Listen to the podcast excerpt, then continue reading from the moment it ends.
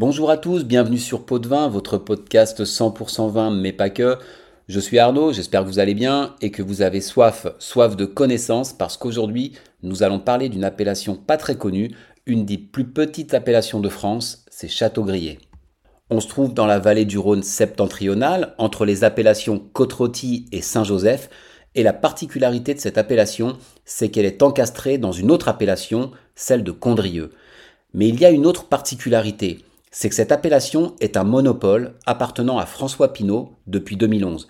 Château-Grier, c'est à la fois une appellation, un lieu-dit, une bâtisse, un propriétaire et on le verra ensuite, un cépage. Les vignes s'étendent sur 3,5 hectares, sur deux communes, Saint-Michel-sur-Rhône et Vérin, dans le département de la Loire. Elles sont exposées sud, disposées en amphithéâtre sur des pentes parfois vertigineuses à 150-250 mètres d'altitude, et se répartissent sur des dizaines de terrasses qu'on appelle des chaillets localement, maintenus par des murs en pierre soigneusement entretenus et conservés au fil des siècles.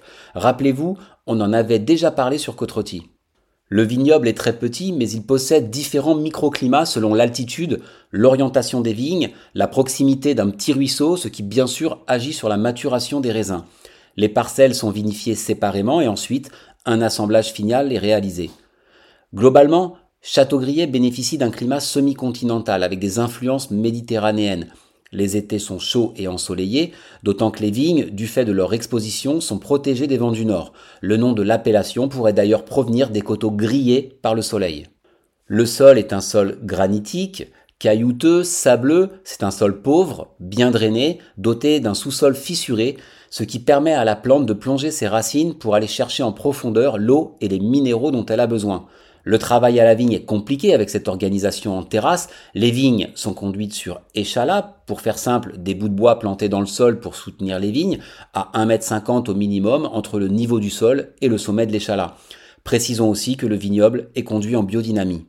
La biodynamie, pour ceux qui hésitent un peu, c'est une agriculture biologique, donc qui n'utilise aucun produit chimique, aucun produit de synthèse, mais qui en plus prend en compte l'influence de la Lune et des planètes sur la nature et qui utilise des préparations naturelles pour enrichir les sols. J'espère que les experts de la biodynamie me pardonneront ce raccourci, mais grosso modo c'est ça. On fera peut-être un jour un podcast d'ailleurs euh, spécial biodynamie. Alors Châteaubriet est un vignoble ancien puisqu'au même titre que Condrieux, il aurait été planté par l'empereur Probus à partir de plants ramenés de Dalmatie au IIIe siècle après Jésus-Christ. Je vous épargne son évolution à travers le temps, mais précisons quand même que par le jeu de diverses successions, le domaine va rester dans une seule famille, les Néret-Gachet, de 1827 à 2011, date à laquelle il va être racheté par François Pinault, comme on l'a dit. Notez enfin qu'en 1936, Châteaubriet a obtenu le statut d'AOC au même titre que les premières AOC françaises. Parlons du vin maintenant. Châteaubriet ne propose qu'un vin blanc élaboré à base de vionnier.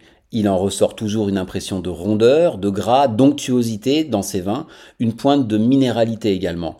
Le vionnet est un cépage aromatique qui offre au Châteaubriet une grande complexité, avec des notes d'abricot, de pêche, des notes florales, la rose, la violette, le tilleul également, de miel, d'amande aussi avec l'âge, car ce vin est surtout un vin de garde qui ne s'exprime qu'avec le temps.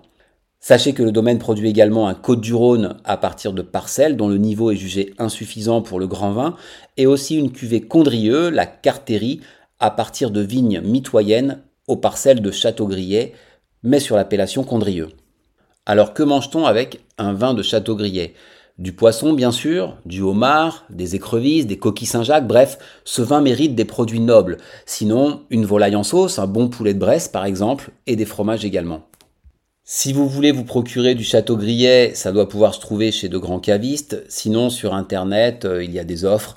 Alors, une renommée internationale, des petits rendements, une production pas très importante, 10-12 000 bouteilles par an, des conditions d'exploitation compliquées, forcément, c'est un vin d'exception très cher. Ça doit tourner autour de 350-400 euros la bouteille. Voilà, vous avez fait plus ample connaissance avec l'un des vins les plus convoités de France. En plus d'être un excellent vin c'est une particularité au milieu de toutes nos AOC et tout amateur de vin se doit de pouvoir le situer. Désormais, c'est chose faite. Dans le prochain épisode, on partira à la découverte d'un des vins fortifiés les plus connus au monde. C'est quoi fortifié Eh bien, rendez-vous dans le prochain épisode pour le savoir. D'ici là, pensez à vous faire plaisir avec du bon vin, avec modération comme d'habitude.